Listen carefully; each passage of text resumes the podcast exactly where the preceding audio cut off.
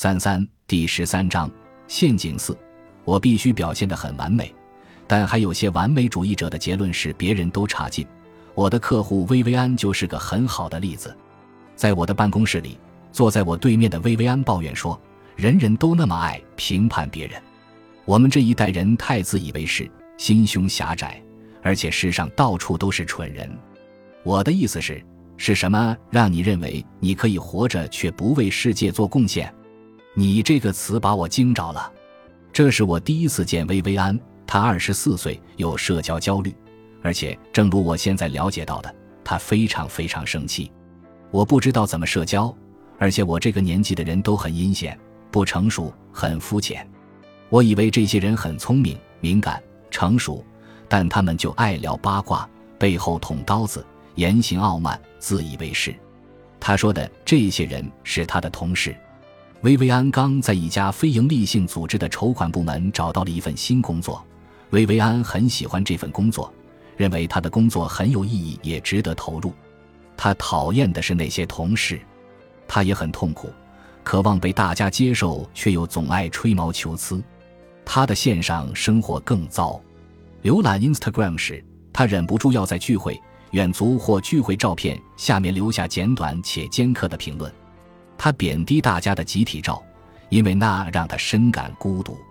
无论在网上还是在现实生活中，薇薇安知道是自己在把别人推远。他时而为自己的荒谬感到内疚，时而又责怪别人小气、愚蠢、自以为是。这就像是在看一场网球比赛，内疚、责备、内疚又责备，来来回回。薇薇安说话时，有时音量高到像在叫嚷，甚至是咆哮。还有。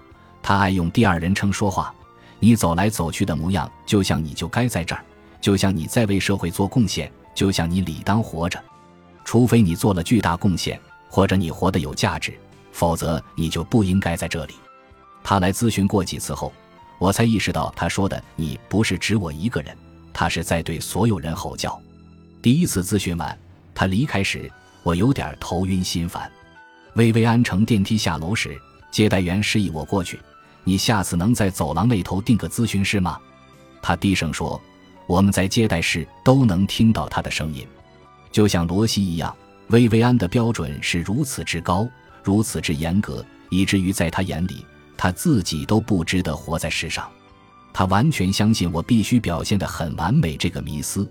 他的焦虑和不安侵蚀了他的自尊，使他觉得自己一无是处。他看到其他人走来走去的模样。”好像在说：“我当然应该在这里。”这让薇薇安觉得他们很傲慢、自以为是，让他对自己和别人都很生气。但实际上，其他人只不过是正常表现。对于薇薇安，她的能力和期望之间的差距巨大，不是因为她的能力低，而是因为她的期望太高。别人怎么敢要求这么高？他们可不像薇薇安那样挣扎。虽然典型的社交焦虑可能是往后退缩，而不是靠近，或是绕远路，或是忍着不举手，但这些不是全部。评判、愤怒和对批评的极度敏感，看着不像是典型的社交焦虑。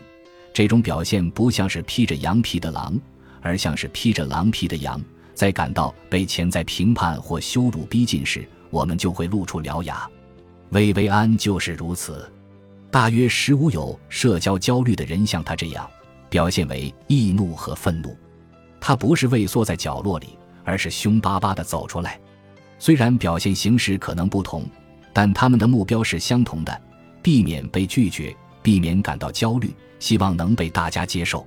人类有一种基本的归属需求，愤怒被认为是目标受阻的结果。所以，当焦虑感影响到我们被他人接受时，我们就会非常生气。举例来说，如果是典型的行为受抑制的人受邀参加派对，他可能会选择待在家里。他还可能会把所有来电转到语音信箱，以防有人打电话来劝他去。而薇薇安则会参加聚会，但他会表现得很专横，企图控制谈话，话题不合适时就换话题，谈话中总是先离开。他会尖刻地评论别人。如果有人说错了某个事实，他会马上跳出来纠正。不是的，事实上，我们的大脑使用率在百分之十以上，那种说法不对。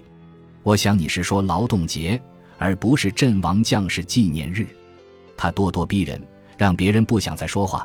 但在别人拒绝他之前，他会先决定拒绝谁，这会让他感到没那么焦虑。这和罗西待在家里的结果是一样的。细想一下，这些都有道理。拒绝和愤怒之间的关系很紧密。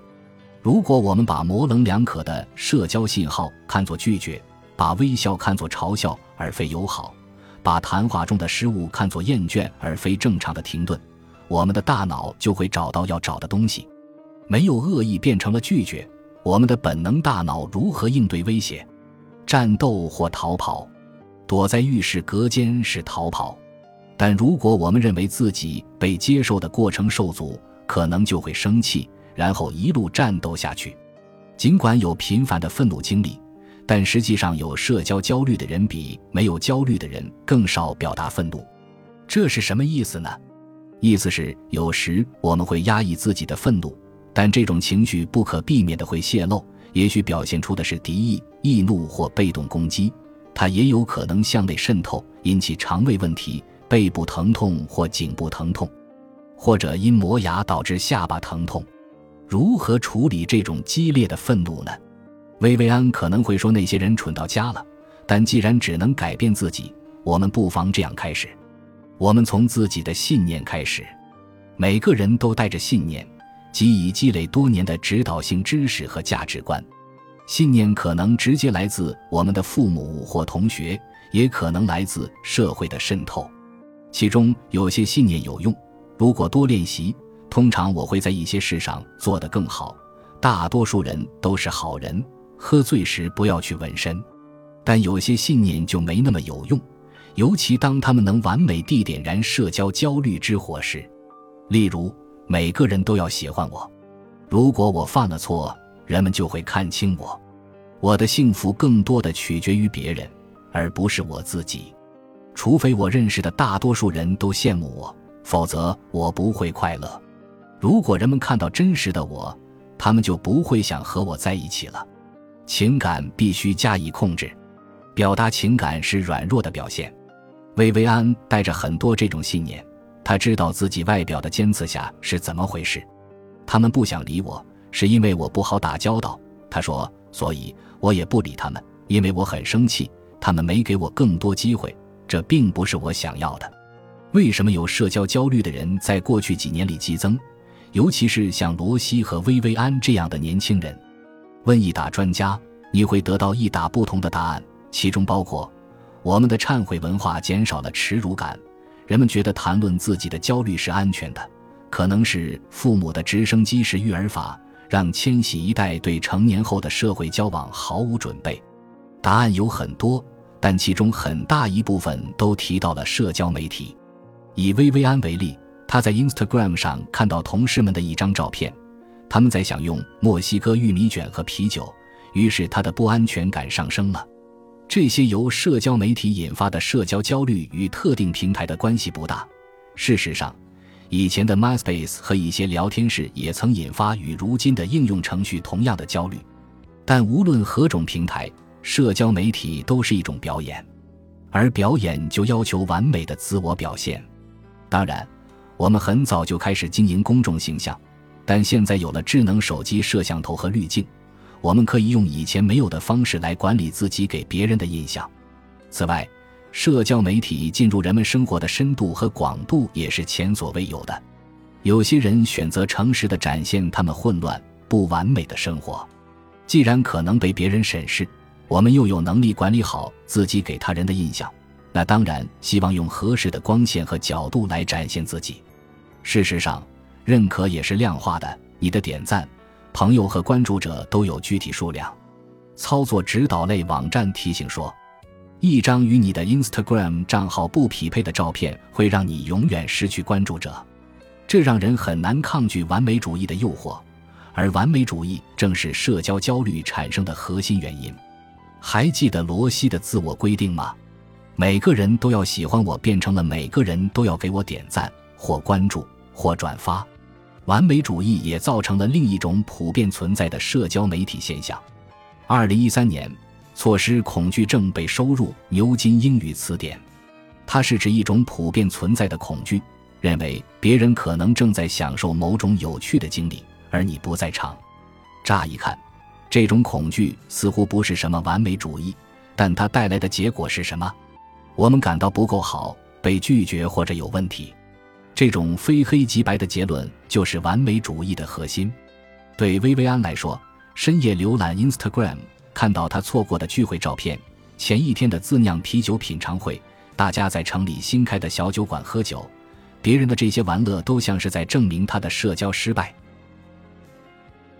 本集播放完毕，感谢您的收听，喜欢请订阅加关注，主页有更多精彩内容。